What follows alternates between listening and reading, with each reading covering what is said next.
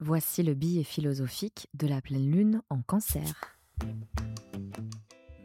Je vous propose de sonder notre psyché à la lumière du tarot de Marseille et des lunaisons. Voici une respiration à la fois philosophique et spirituelle pour garder un œil lucide et aiguisé sur nos mouvements intérieurs. Chers auditeurs, chères auditrices, j'espère que vous allez bien. Bienvenue dans ce billet philosophique, le dernier de l'année 2023. Et cette pleine lune est en cancer. Mais avant de commencer, je voulais juste vous rappeler que la fin d'année, c'est toujours l'occasion de faire un bilan. Et ce bilan qui va nous permettre de déterminer un point de départ. Et à partir de ce point de départ, eh bien, on essaie d'entrevoir la suite.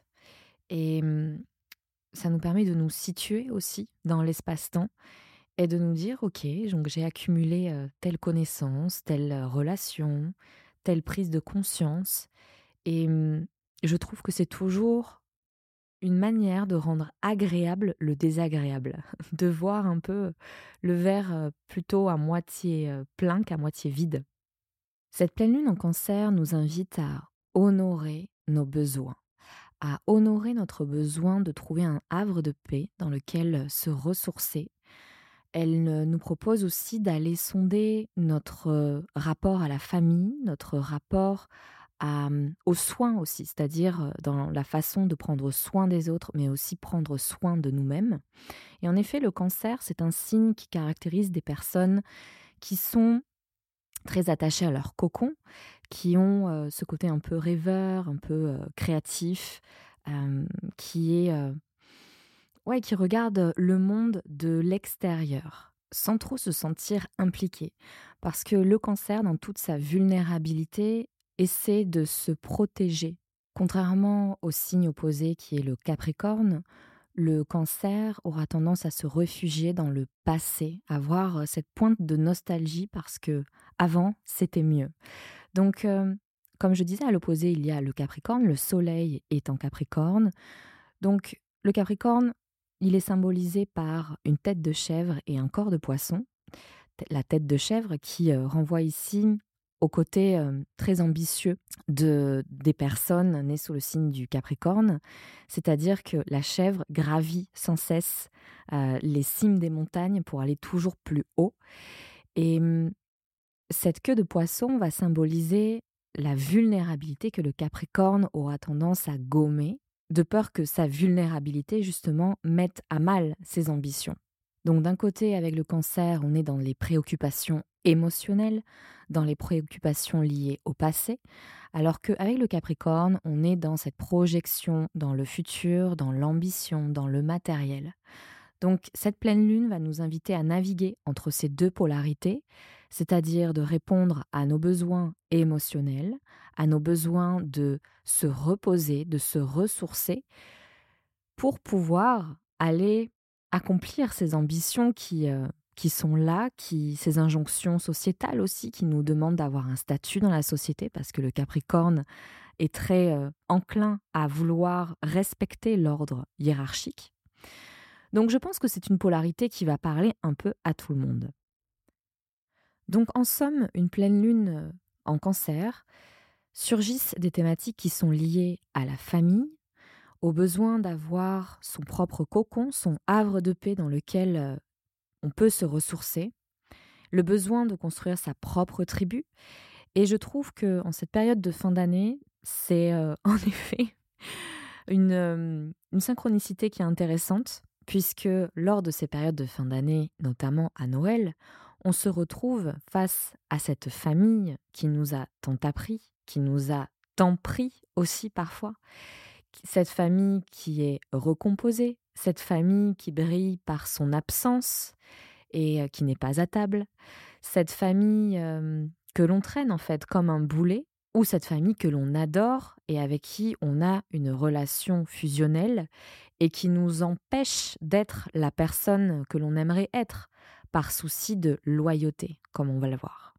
Le mot famille provient du latin euh, ancien, du latin classique familia, qui signifie l'ensemble des esclaves qui vivent sous le même toit, sous l'autorité du pater familias. Et donc après, cette, euh, signification s'est étendue aux personnes qui vivent sous le même toit et qui vivent sous l'autorité de ce père de famille. Et donc, s'est étendue aux liens euh, du sang qui euh, unissent les membres qui vivent sous le même toit. D'emblée, cette étymologie nous permet de comprendre le concept de la famille comme un ensemble de personnes qui est régi par des liens d'asservissement, des liens de loyauté, des liens de hiérarchisation aussi, c'est-à-dire qu'il y a un, père de famille, mais il y a aussi une mère de famille, à qui l'on doit un certain respect, une certaine loyauté, à qui l'on doit des, des comptes, parce que famulus veut dire serviteur. Le serviteur, c'est celui qui sert à table, celui qui nettoie, celui qui fait les tâches qui lui incombent.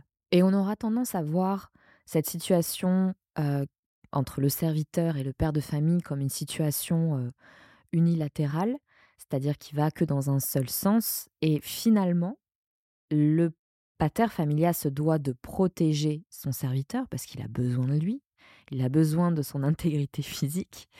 Et le serviteur, en échange, qui veut rester dans cette maisonnée, va remplir ses tâches. Et on peut facilement transposer cette relation au cœur d'une famille telle qu'on la connaît aujourd'hui. C'est-à-dire que on est dans une famille, que l'on le veuille ou non d'ailleurs. On peut se sentir emprisonné dans cette famille. Et le père et la mère sont censés protéger leur enfant, qui n'est pas capable de se défendre, et qui, euh, quelque part, en échange euh, du, couvert et, euh, et, du reste, eh bien, l'enfant qui va devenir adulte doit une certaine gratitude éternelle à ses parents, une certaine reconnaissance, un certain respect. Et mmh, c'est ce respect, cette,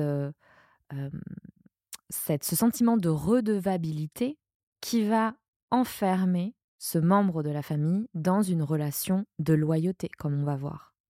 Après cette longue introduction, on va pouvoir passer à la suite. Comme je vous l'avais expliqué lors du précédent billet philosophique, maintenant, vous avez la possibilité de choisir un numéro, le 1, le 2 ou le 3, qui correspond à une lame mineure ou majeure qui ont été tirées au hasard. Ça, c'est toute la magie, la synchronicité du moment.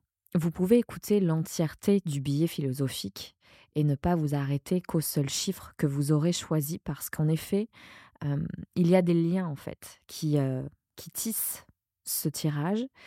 Il y a des résonances, donc vous pouvez aussi l'écouter d'un seul trait. Cher tarot, qu'avons-nous à prendre de cette pleine lune en cancer?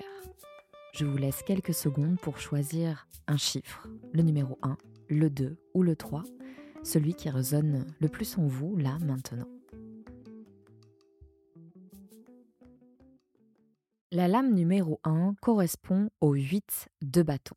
Selon Khodorovsky, qui est ce, cet artiste multiforme, qui est aussi psychothérapeute et qui s'est intéressé énormément au tarot de Marseille comme un outil de connaissance de soi et non pas de divination, donc il s'est intéressé à tous les archétypes et tous les symboles qui caractérisent le tarot de Marseille et qui renvoient finalement à toute la complexité de notre psyché. Et il dit dans le livre La Voix du tarot que le 8 est la dernière occasion qui nous est donnée de créer une œuvre parfaite. J'adore cette phrase.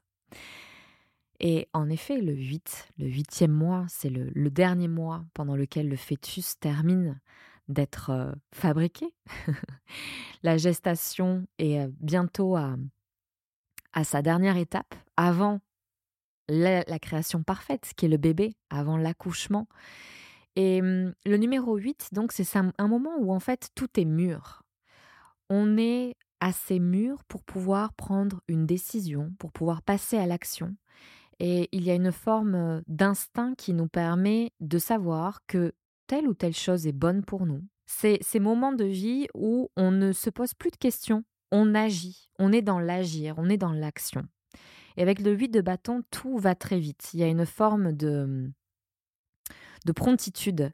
C'est-à-dire qu'on est dans l'action, on y va et on ne réfléchit pas parce qu'il n'y a pas besoin. L'introspection a déjà eu lieu euh, lors des étapes précédentes de notre vie. Et on est à ce moment de maturité où on peut juste faire. Et cette puissance du 8 de bâton, c'est une puissance que on pourrait incarner quand on est mûr et quand on est assez mûr pour pouvoir confronter sa famille sans violence, sans amertume, sans frustration. Et cette facilité de laisser couler sur nous des mots qui auparavant auraient pu être blessants pour nous, de laisser couler toutes les injonctions qu'on n'a plus envie d'entendre en famille, on les laisse couler sur nous parce qu'on a été capable de se réapproprier le code de loi sur lequel la famille s'est construite durant des générations. Le code de loi en psychogénéalogie, c'est en fait un, système de valeurs qui nous permet de comprendre comment notre famille a fonctionné. Qu'est-ce qui était permis, qu'est-ce qui était interdit, qu'est-ce qui fait partie de la norme, qu'est-ce qui fait partie des habitudes.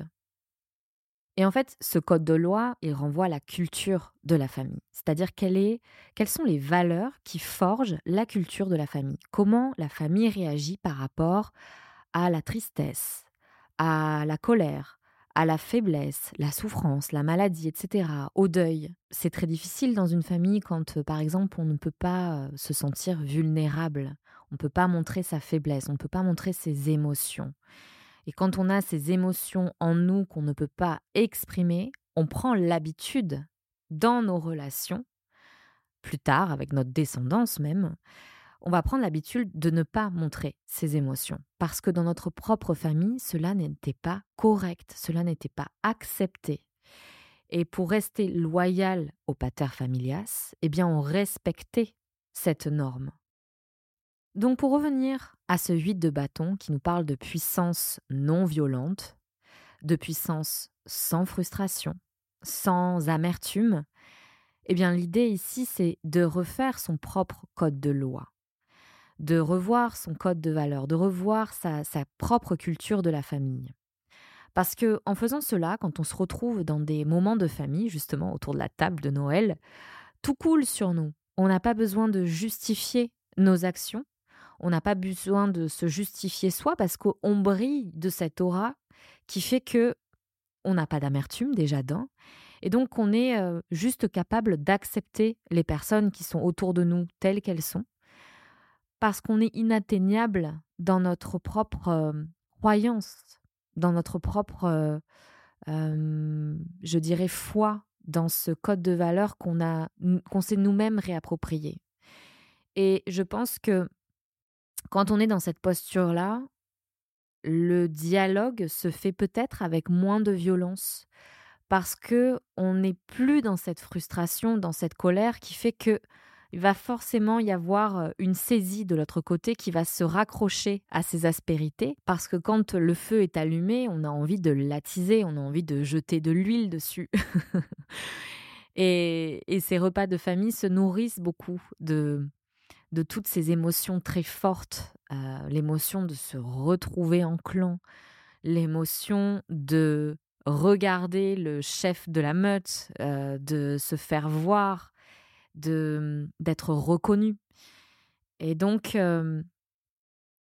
quand on est stable à l'intérieur de soi, tout coule sur nous. On n'a pas besoin de chercher la reconnaissance. On n'a pas besoin d'avoir l'approbation de nos pères.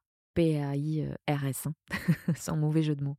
Donc, incarnons cette puissance non violente, cette puissance dénuée de toute frustration, qui fait que on est juste là et que nos actions seront justes parce qu'elles découlent d'un code de loi que l'on a pu se réapproprier et avec lequel on est clair, c'est-à-dire on, comprend l'amplitude de ce que ce code de valeur implique, de la loyauté dans laquelle on était auparavant qui nous empêchait juste d'être. Et c'est cette même liberté qui va nous permettre de laisser couler sur nous les injonctions, les critiques, les mots toujours blessants que l'on peut entendre ou qu'on interprète comme euh, des mots blessants hein, aussi.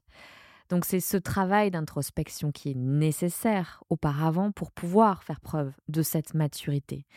Ce 8 euh, de bâton nous rappelle que on est capable de faire preuve de cette maturité-là et de juste d'en avoir conscience c'est déjà énorme parce que ça nous permet de se dire ah ok en fait je suis vraiment qu'au début et d'avoir l'humilité de se dire j'ai encore du pain sur la planche. On va pouvoir passer à la lame numéro 2.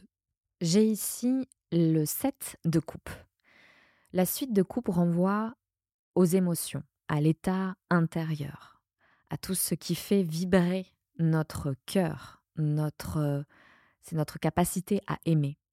Et avec le 7 de coupe, on est ici dans ce qui a été reçu et largement donné, offert. On donne sans commune mesure, de manière illimitée. Donc on est dans cet amour qui est extrêmement rayonnant. Donc vous allez me dire, ok, bon, mais comment je fais quand je je peux pas me voir mon oncle, ma mère, mon père et que je suis en famille Qu'est-ce que je fais en fait quand je suis face à cette impasse, cette impasse émotionnelle qui m'empêche de pouvoir ressentir de l'amour et c'est marrant parce que ça me fait vraiment beaucoup penser à une conversation que j'ai eue avec une amie récemment. Et c'est drôle parce que, en fait, j'ai eu cette conversation avec trois personnes en l'espace d'un mois. Et ces personnes-là, ce sont des personnes qui sont en conflit avec leur famille, en conflit vraiment très profond, c'est-à-dire qu'ils ne se parlent plus, qu'ils ne se voient plus, parfois qui sont en phase de procès, donc devant la justice et en conflit perpétuel. Donc on continue à se voir, mais on est en conflit, et on continue à se voir, et on est en conflit, et on n'arrive pas en fait à se défaire de la colère qui emprunte nos relations, que ce soit des deux côtés d'ailleurs.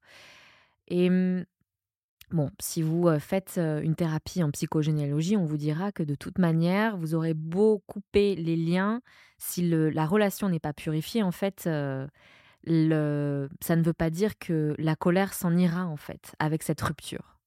Et quand c'est dur de faire preuve d'amour, de compassion envers notre prochain, le conseil qui est donné par cette lame mineure, mais aussi par les grandes philosophies yogiques, chrétiennes, bouddhistes, etc., c'est de souhaiter le meilleur pour son prochain.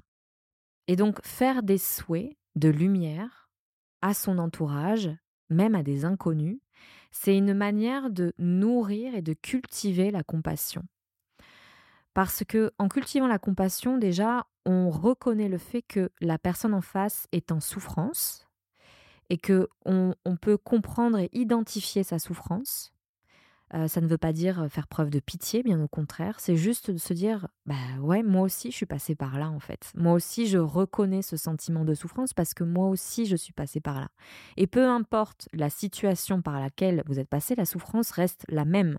C'est, on parle de la même souffrance, de la même couleur de la souffrance, de la souffrance universelle. Et donc en faisant des souhaits pour son prochain, on s'habitue, on habitue son cerveau, on habitue sa manière d'être, on habitue ses pensées à souhaiter le meilleur et à souhaiter de l'amour aux autres et à être dans une énergie beaucoup plus légère qu'une énergie de colère qui est beaucoup plus lourde et qui nous emmène en fait dans les mêmes répétitions familiales. Parce que cette même colère que l'on ressent, c'est et, en fouillant un peu plus dans l'arbre généalogique, on se rend compte que cette même colère a été ressentie par notre mère, a été ressentie par notre grand-mère, etc., etc., et ça se répète. Alors qu'en en prenant conscience et en inversant l'énergie et en cultivant une énergie d'amour, on arrive à un point où euh, on arrive à pardonner. On arrive à, à accepter la situation telle qu'elle est et à s'adapter à cette situation-là, pendant les repas de famille notamment. Et de se dire, ben, ok, c'est euh, son chemin de vie, c'est sa manière d'être, c'est euh, le choix qu'elle ou il a fait. tout, tout ce que je peux moi faire à mon humble niveau, c'est pas d'essayer de changer les choses parce que c'est impossible. Mais par contre, je peux faire des souhaits pour que cette personne se libère de sa souffrance, de se, libère de son cycle de répétition. Alors attention, et vraiment je tiens à le dire, ça ne veut pas dire qu'il faille museler ses émotions et de se connecter à cette énergie d'amour à tout prix. exprimer ses émotions et sa colère, c'est quelque chose d'extrêmement important. de faire parvenir c'est vraiment ce que l'on ressent à la personne concernée, à son père, à sa mère, à son oncle, son grand-père, peu importe, mais vraiment lui dire le fond de sa pensée et en essayant en arrière-plan de cultiver cette pensée d'amour. Et je crois que c'est dans un livre intitulé L'enfant intérieur de Thich euh, donc qui est cette figure spirituelle euh, du bouddhisme zen, que j'ai lu cette euh, instruction. Ne laissez pas passer 24 heures si vous êtes en conflit avec une personne. Exprimez-vous, exprimez ce que vous avez ressenti, et cela dans la meilleure intention possible, avec le plus de bienveillance possible. Mais en tout cas, extirpez ce que vous ressentez. Car sinon, les pensées peuvent vite se nourrir d'elles-mêmes et s'éloigner même du vrai problème et mettre encore plus d'huile sur le feu et ce qui fait qu'on finit par vivre dans un brouillard émotionnel qui est le nôtre et on finit par se noyer dedans. Et donc on peut mal interpréter ce message en se disant bon ben voilà faut être amour, peace and love et, et tout va bien dans le meilleur des mondes et c'est faux. Quand on fait preuve d'amour, on peut aussi dire ces quatre vérités à une personne parce que c'est nécessaire pour sa croissance personnelle, pour son développement personnel. c'est important. Il y a des colères qui sont très froides, qui sont très violentes et qui permettent d'éradiquer des mauvaises intentions, d'éclaircir des situations, d'extirper quelque chose que l'on a en nous et on peut revenir sur cette colère et avoir une posture beaucoup plus apaisée. Il y a une différence entre cracher son venin et dire les choses telles qu'on les ressent avec la meilleure des intentions, c'est-à-dire d'éclaircir une situation, de l'apaiser. Comme je dis régulièrement dans les billets, je sais que ces messages parfois sont difficiles à recevoir quand on n'est pas prêt à les recevoir, quand on, a trop de colère en nous, trop de frustration. Et c'est pas grave, ça fait son bout de chemin plus tard. et c'est juste des propositions pour peut-être adopter ce petit pas de côté et voir la situation différemment. Je passe à la numéro 3. Donc si vous avez choisi le chiffre numéro 3, la lame qui vous incombe est L'As de denier. Donc l'As de denier, c'est une carte que j'aime beaucoup. Je la trouve déjà très harmonieuse. On a un grand cercle qui prend toute la place, qui fait penser au mandala finalement.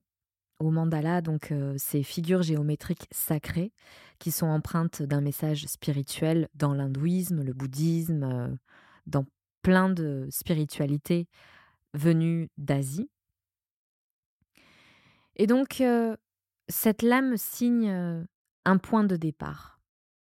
Un point de départ à partir duquel on va créer son propre monde, son propre univers, avec ses propres règles, ses propres normes, son propre code de loi. Et donc, de devenir son propre parent. Devenir son propre parent, ça a fait tilt dans ma tête quand j'ai lu les théories sur l'enfant intérieur, donc les théories du psychologue Eric Berne, père de l'analyse transactionnelle. Et je m'étais penchée sur ses travaux pour mieux comprendre ce concept du développement personnel qu'on entend partout, l'enfant intérieur. Il faut savoir d'abord que l'archétype de l'enfant, c'est quelque chose qui a été très exploré par plein de psychanalystes connus comme Carl Jung, par exemple. Donc c'est un concept éminemment psychologique avant d'avoir été repris par le développement personnel. Selon Eric Berne, trois états cohabitent au sein de notre personnalité. L'enfant, l'adulte et le parent. L'enfant, c'est celui qui réagit aux émotions, qui est une partie très instinctive à l'intérieur de nous, qui a besoin de créativité, qui a besoin de se sentir vivante, qui est pleine de ressources, pleine de spontanéité et surtout qui fait preuve de vulnérabilité et qui porte en nous aussi toute notre vérité. C'est-à-dire quand on se montre vulnérable, on montre finalement qui on est vraiment et on, se rend compte de nos propres besoins. Et c'est notamment dans des instants de deuil que cet enfant intérieur pleure, crie et irrationnel, se montre à fleur de peau. L'adulte en nous va passer à l'action, va organiser, penser, réfléchir, faire en sorte que cet enfant intérieur, en tout cas quand on est conscient de ses émotions, consciente de ses émotions, on va faire en sorte de répondre à ses besoins et donc d'agir en correspondance avec ses besoins. Le parent, c'est celui qui a intégré les lois, les règles, les obligations au sein de la société, mais aussi les règles que l'on sait euh, approprier et qui vont répondre aussi aux besoins de cet enfant et surtout qui va le protéger, qui va en prendre soin, qui va faire en sorte de l'écouter, et je trouve qu'on a tendance à, voilà, comme je disais, à faire tout un pataquès autour de l'enfant intérieur, et c'est génial. Et je trouve que ce concept est très très éclairant pour comprendre les blessures de l'enfance, pour aussi désamorcer le transgénérationnel, et de choisir les règles qui nous sont propres et qui ne sont pas en concomitance avec les injonctions liées au passé, liées à notre passé familial. Devenir son propre parent, c'est écouter cet enfant intérieur qui pleure, qui a été abandonné, qui a été rejeté, qui n'a pas été écouté, et donc de faire en sorte de se pencher sur ce code de loi qui nous vient de la famille et qui ne nous convient pas, et de se le réapproprier, de recréer des règles à travers lesquelles et sur lesquelles on va pouvoir recréer son propre univers son propre mandala. Et cette introspection nécessaire va pouvoir enclencher l'action, va pouvoir laisser la place à l'adulte de concrètement agir, analyser une situation, prendre du recul et agir de façon détachée, neutre, logique calme. Parce que justement, l'enfant à l'intérieur de nous a pu s'exprimer dans toutes ses facettes possibles. Dans la colère, la tristesse, l'irrationalité, etc. Donc, devenons notre propre parent. C'est la fin de ce billet philosophique. J'espère qu'il vous aura plu. Je dois vous avouer que ce billet a été très difficile à enregistrer parce que j'ai été entrecoupée par les repas de famille, justement. Et puis moi-même, j'ai eu du mal en fait à, à parler de la famille. Donc euh, c'est intéressant ce que ça peut révéler. Euh, je pars moi-même là en séjour euh, entre filles avec ma maman et ma sœur. Donc ça va faire du bien de pouvoir se retrouver dans ce cocon familial. Et surtout que je fais partie d'une famille recomposée. Donc c'est toujours chouette de pouvoir se retrouver avec sa propre tribu, et, je vous souhaite ces, moments-là. Je vous souhaite de pouvoir vous retrouver avec les personnes qui vous sont chères, avec les personnes que vous reconnaissez comme telles. Et que vous puissiez aussi exprimer toutes les voix qui sont en vous. Si la psychogénéalogie vous intéresse, je vous invite à aller jeter un coup d'œil sur le compte Instagram de Ludivine Morin que vous retrouverez sous le nom de Liane, L-I-A-N-E-S sur Instagram. C'est une personne que j'apprécie particulièrement et qui fait partie euh, de la team Fleur de Cactus euh, pour les escapades Fleur de Cactus. Elle est psychogénéalogiste et sophrologue et euh, c'est une personne en qui j'ai confiance à 1000%, donc vous pouvez la contacter de ma part. Vous pouvez vous abonner au podcast en vous abonnant via votre plateforme d'écoute habituelle et comme ça vous recevrez la notification à chaque fois qu'un épisode sort. Et vous pouvez aussi suivre toutes les actualités des coulisses de Fleurs de Cactus via mon compte Instagram Susanna Darcambel. Et en attendant la nouvelle année, je vous souhaite de passer une fin d'année sereine, douce. Prenez soin de vous et de vos proches. Je vous fais des bisous. À bientôt.